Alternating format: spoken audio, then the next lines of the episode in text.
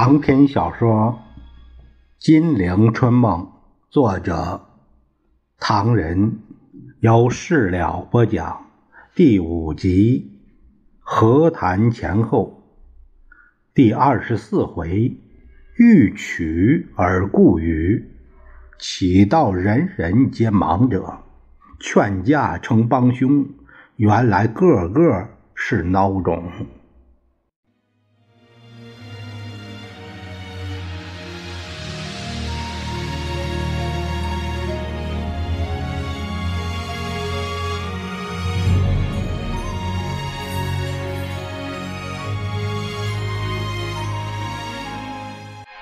却说马歇尔恨铁不成钢，恨蒋不成王，无可奈何。他笑了笑，他说：“中共感觉到有把握，所以赶在闻讯之后就到我那里，却表示不赞成。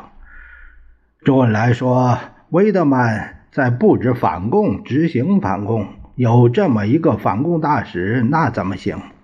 你们美国到底是调解来了，还是火上浇油来了？我给他问的只有傻笑的份儿，只好说那就算了，那就算了。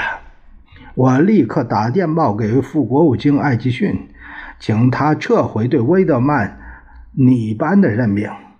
蒋介石还是不乐意，他说：“这样做是不是显得我们太软弱？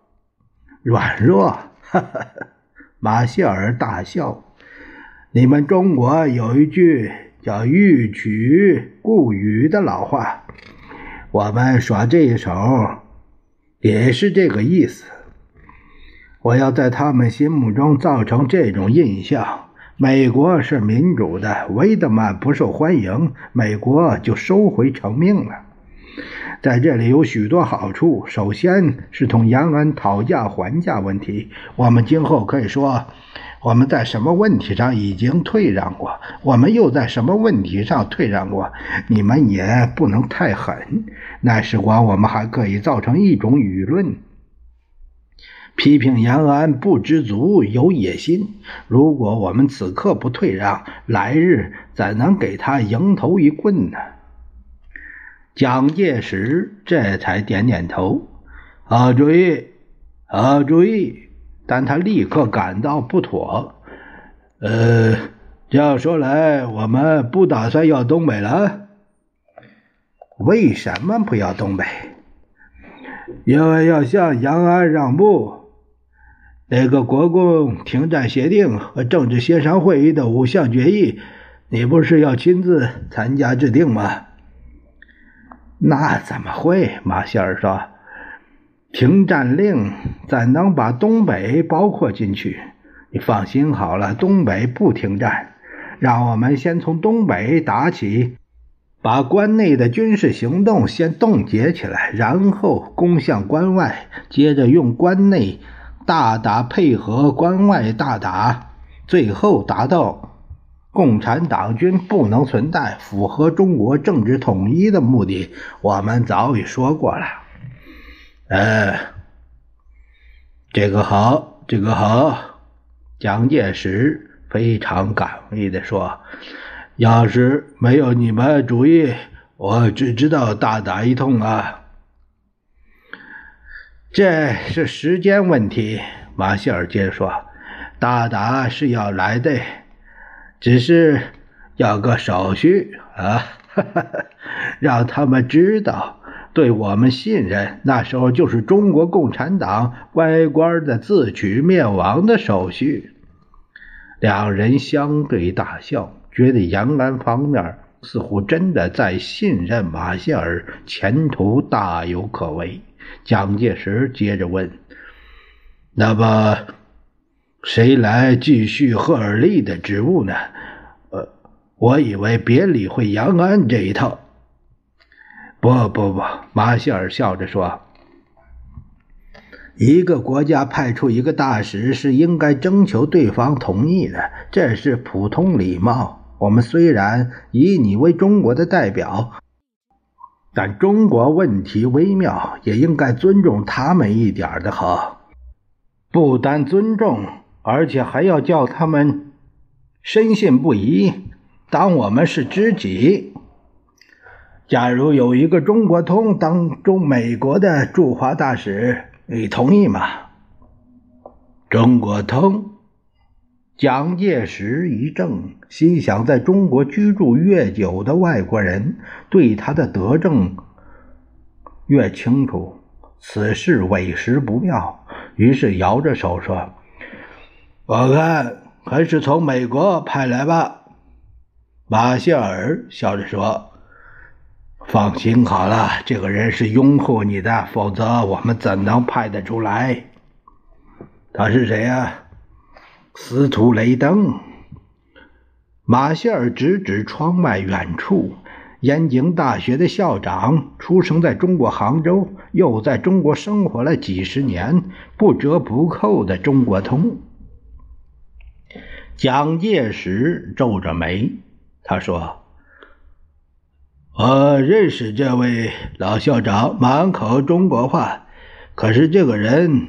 也不能使我放心。他的学生在学校的教授很多都是共产党，不见得吧？马歇尔挨着蒋介石坐下，低声说：“你不能这样过早下结论。司徒雷登是我们对华政策的决策人物之一。”蒋介石暗吃一惊：“司徒雷登表面上是个校长，实际上却有这般本事。”倒小看他了，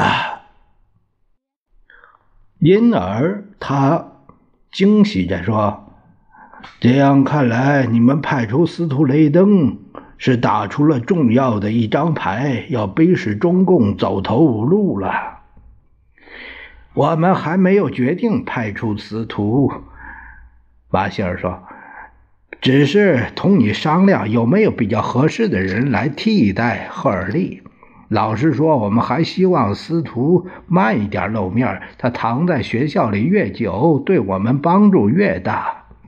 蒋介石似懂非懂。那为什么？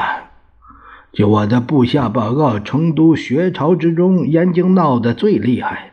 那批该杀的领头人里面，多半是燕京的，而且这批家伙居然自己还出。呃，还出版报纸对我冷嘲热讽。你不能光看到这些。马歇尔说：“燕京大学里面也有我们的人，是吧？三青团、国民党不都有代表在里面吗？燕京的校务不掌握在我们手里吗？等时候一到，你再把这批不安分的学生一把抓，还怕来不及吗？”马歇尔阴沉的一笑。主要是我们要在各大学里造成一种民主的气氛，让中国知识分子对美国文化感到兴趣。蒋将军当然清楚，司徒先生在中国几十年的辛苦不是开玩笑。美国花了这么多钱在中国办校务，那也不是开玩笑的。我们国内自己失学的孩子还多得很呢。蒋介石好像明白，但不十分清楚，吞吞吐吐的问道：“那么，那么这样说来，司徒雷登先生不是办教会，也不是办学校的，是这个？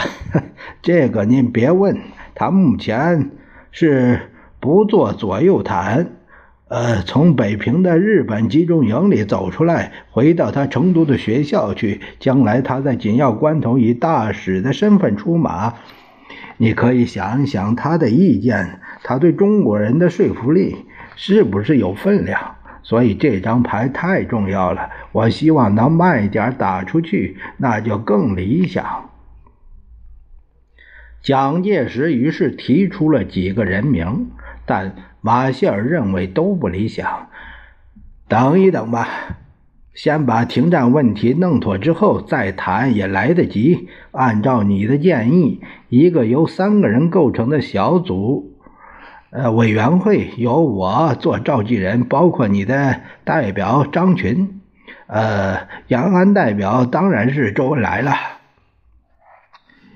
我看见共产党就有气。蒋介石从沙发上蓦的一下起立，声音发抖：“马歇尔先生，别停战了，接给我原子弹，到延安治他一个。我不相信他们还敢反抗。马歇尔吃了一惊：“蒋将军，您说什么？”他对他上下打量了一阵，双手按住蒋介石的双肩，示意他坐下。“你又变卦了？”蒋将军。你应该冷静点。现在对方应答应停战，我以为还是我们占便宜。昨天我得到一项资料，这是红军晋冀鲁豫军管发言人对外公布的。他在纵谈自卫战争中说，八路军等起初本和平团结之方针，隐忍退让。以即使对方觉醒，但我们得寸进尺，压迫更甚，深入到他们解放区中去了。他，你的，呃，你的傅作义部暂编第三军副军长刘刘万春发出电报，证实了我们运去的部队骚扰地方，奸淫抢掠，纪律荡然，民怨沸腾。刘万春已经办了，蒋介石愤愤地说：“可是这种事实还是存在的。”马歇尔再三的劝阻。那个发言人说：“他们因此忍无可忍，乃起而进行自卫战争。我们在民众拥护方面已经吃败仗了。就拿武力来说吧，十月中上党战役，阎锡山损失三万多人，十九路军长。”史泽和许多高级军官都做了俘虏。十月末到十一月初，你的第三十军、第四十军等部七万多人遭到歼灭。十一战区的总司令长官兼四十军军长马法五等高级军官也遭活捉。我们还能打什么仗？进攻什么解放区？人家不进来攻我们，我觉得已经不错了。哎呀，可是我们也不必悲观。只要处理得好，局势一定会扭转过来的。我们受到的教训，因而宣布停战和召开政治协商会议，这完全对。不过你又变卦，还想制出什么原子弹来？那我们无论如何不会赞同的。蒋介石一面思索，一面喝水，那模样恨不得把杯子也咬碎，吞进肚子似的。马歇尔先生，他还是试探着说：“不赞成用原子弹炸延安，是考虑什么呢？”这个也可以同蒋将军谈，不过千万不能说出去，包括你的部下在内。我当然守秘密。马歇尔皮笑肉不笑说：“ 为什么我们要用原子弹炸广岛、长崎？蒋将军当然听说过了。”是的。为了不让对日胜利的最后一击算在苏联账上，所以你们抢先用原子弹。其实用不用原子弹，日本最后一张王牌关东军也会垮在苏联手里。你们看到这点危机，苏联成为世界第一强国的危机，所以下了毒手，目的在于苏联。呃，一点不错。马歇尔皱着眉，他说。不过，当决定使用原子弹之前，我们政府中人也引起了强烈的争辩。有一些朋友反对这一手，他们认为原子弹用在战争初期还有可说。如今眼看日本溃败在即，呃，那是人人都看得穿的。何况牺牲在原子弹下的人不是日本天皇，不是日本兵，而是日本老百姓，他们。经过这场浩劫，这场不必要的浩劫，会世世代代仇恨我们美国。但后来另外一个意见否决了这个意见，那是说使用原子弹的目的在于苏联。苏联没有原子弹这玩意儿，杀鸡害猴，让莫斯科听到日本土地上原子弹爆炸而发抖，叫他们老实点不要干涉美国的政策，否则，马歇尔立刻紧皱着双眉，等了一阵。蒋介石问：“那还有什么顾虑呢？”这不是顾虑，而是事实了。苏联有什么反应暂且不提，但是自日本的消息很糟。当时反对投原子弹的预言，如今一一证实，日本人的确仇恨我们美国，而理由是说我们丢过两个不必要的原子弹，他们损失重大，呃，惨绝人寰。马歇尔怅望着窗外，这个倒不是什么同情或慈悲问题，而是今后我们如何从日本人那里挽回情感的问题。马歇尔面对着蒋介石，所以说，我们有了这次经验，就得考虑原子弹怎么用法。但在日本人不满美国的事实尚未纠正之前，我们暂且不打算再轻举妄动。蒋将军，如果我们损失了中日两国老百姓的支持，那我们无论怎样厉害，恐怕是很危险的。我们的政策之中就有一个心理作战部的机构。而乱丢原子弹同心理战是不相称的。我劝你们别想的太多。蒋介石振作精神，根据我统治中国的经验，只要有军警宪特，可万无一失。你们不是有更好的海陆空军散军吧？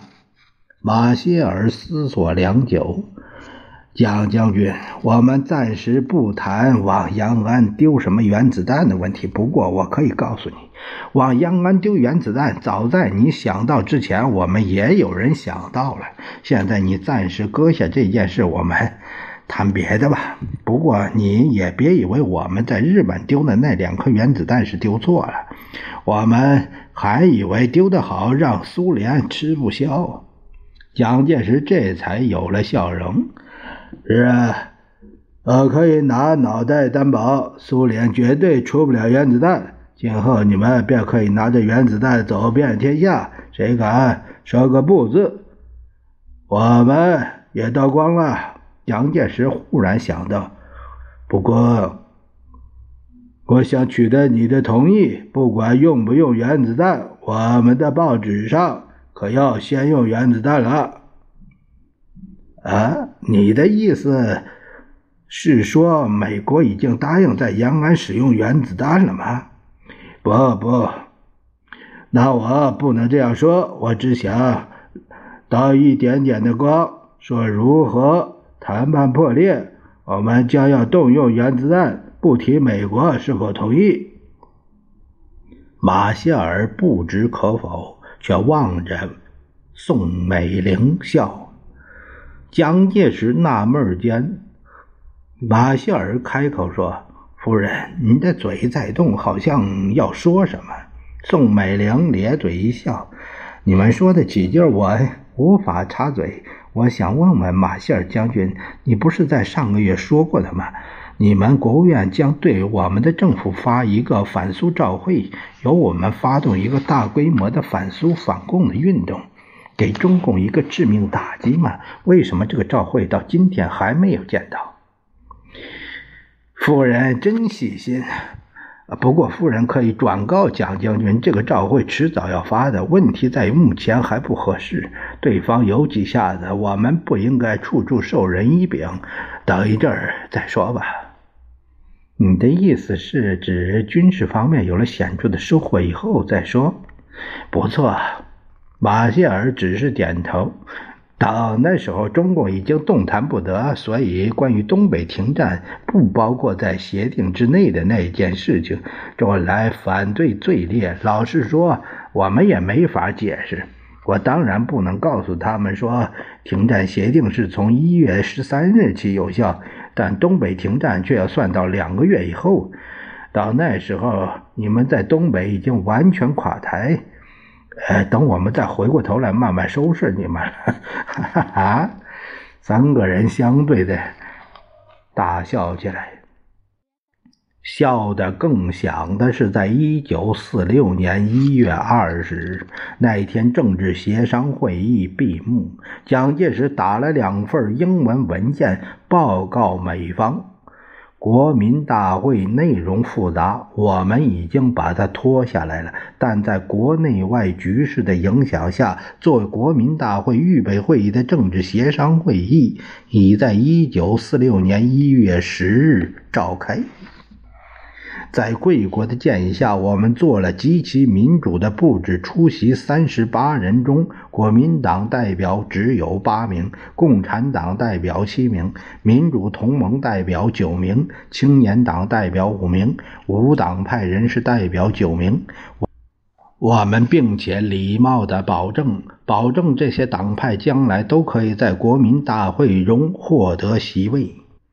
在我致开会词前，先行报告关于停止敌对行为的措施已经有协议，停火命令已立即颁发。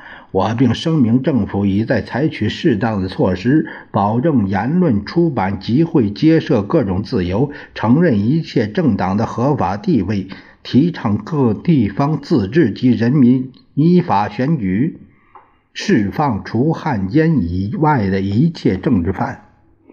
在开会致辞中，我说明这个会的任务必须使国民大会如期召集，民主立宪早日完成。在国民大会召集之前，五人也需借协商仪与调停，尽力消弭足以妨碍统一、影响社会和平安定与研制国家复兴的一切因素。政府召集协商会议，完全出自责任感。不容有自私和其他动机存于其间。凡会议之决定有利于建国与增进人民福利及有利于国家之民主化者，我和我的政府无不接纳。马歇尔夸奖道：“这个报告写得好，漂亮极了。”蒋介石乐不可支，但谦让地说：“这完全是你的功劳。”要不是你们有这么多锦囊妙计，说的天花乱坠，让共产党看得眼花缭乱，哈哈，今天我已经在指挥作战，可不会说的那么娓娓动听了。不，瓦谢尔正色地说：“这是蒋将军自己的成就。你从不惜一战到边谈边打，肯接受我们的建议，实在是一个飞跃的进展。”于是，更高兴的笑在二月九日那天爆发。美国国务院大规模反苏反共的照会，在这一天到达重庆，到达蒋介石的手里。蒋将军，马歇尔匆匆的会晤道：“那个照会，你同夫人盼望已久，但实行时还得注意一些细节，不会出现漏洞。”蒋介石愕然。反正是反苏、反共、反民主同盟，还顾及什么？不，我们还要进行另一个步骤。我先问你一个问题：有两个人打架，我们把甲双手执住，嘴里喊着“别打了，别打了”，但乙的拳头却雨点般的落在甲的身上。试问是谁吃亏呢？当然是甲。所以现在我们便要再来这一步。哎，准备怎么办？我要制定整军方案，规定八路军、新四军不得移动驻防，我们的队伍开过去。啊，好，而且我要向另一个目标走去。马歇尔挥拳伸腿，不可一世，别忘记把共军归并到你的部队里去。忽的，他又皱起眉来。军事方面一旦布置完毕，我想该回华盛顿一趟。那怎么行？蒋介石着急了：“你不能走！我不走，我不便放手大打。”马歇尔沉思着：“我走后，你可以放手了。”蒋介石闻言而笑。马歇尔吩咐说：“不过我此去的另外任务还是同决策机构研究几个问题，例如到底派谁来继任赫尔利为驻华大使，对你们政治会议发展的估计等等。因此，我想知道你对政协会议的处理。不过，你叙述必须真实，你公开的谈话我都看到了。”宋美龄笑着向蒋介石说：“那让我先说吧。”蒋介石说：“还是我先说。”他思量了一阵：“马歇尔先生，这些话都是真话，报纸上不许登载真话，你们拿去作为对华政策的参考。如果我们不再上党平汉吃败仗，那么我们便不会停战。”如果这些什么民主人士不哇哇大叫，我们便不会召开什么政治协商会议。这一天，马歇尔先生必须记得，中国问题前途很不简单。贵国对我的援助恐怕不够，而不嫌其多。啊，嗯嗯，那是一定的。军事上不顺利，政治上也不顺利。对昆明学生的惩罚效果很低，反而引起其他各大都市什么反内战运动，我很不痛快。那么美国朋友是可以想象的。同时，杜鲁门大总统在这个时候发表声明，挽救了我这一险招。这一点我对美国是非常感谢的。马歇尔又笑着说：“您别客气，您。”您的事情同我们的事情利害完全一致，不过召开政协的目的，我们都这么想，希望用这个会议来使他们软化，使他们信以为真，然后我们便趁机重新布置剿共策略。呃，所以如何使政协不受他们影响，是叫我花了不少气力。我曾经组织了许多政党，准备分取政协代表的席位。我请于斌主教弄了一个天主教民主党，这个党当然也是贵国帮忙的，否则一个宗教怎会阻挡？你们的帮忙实在太大了。这正是如此帮忙，越帮越忙。事实说明，帮了。倒忙。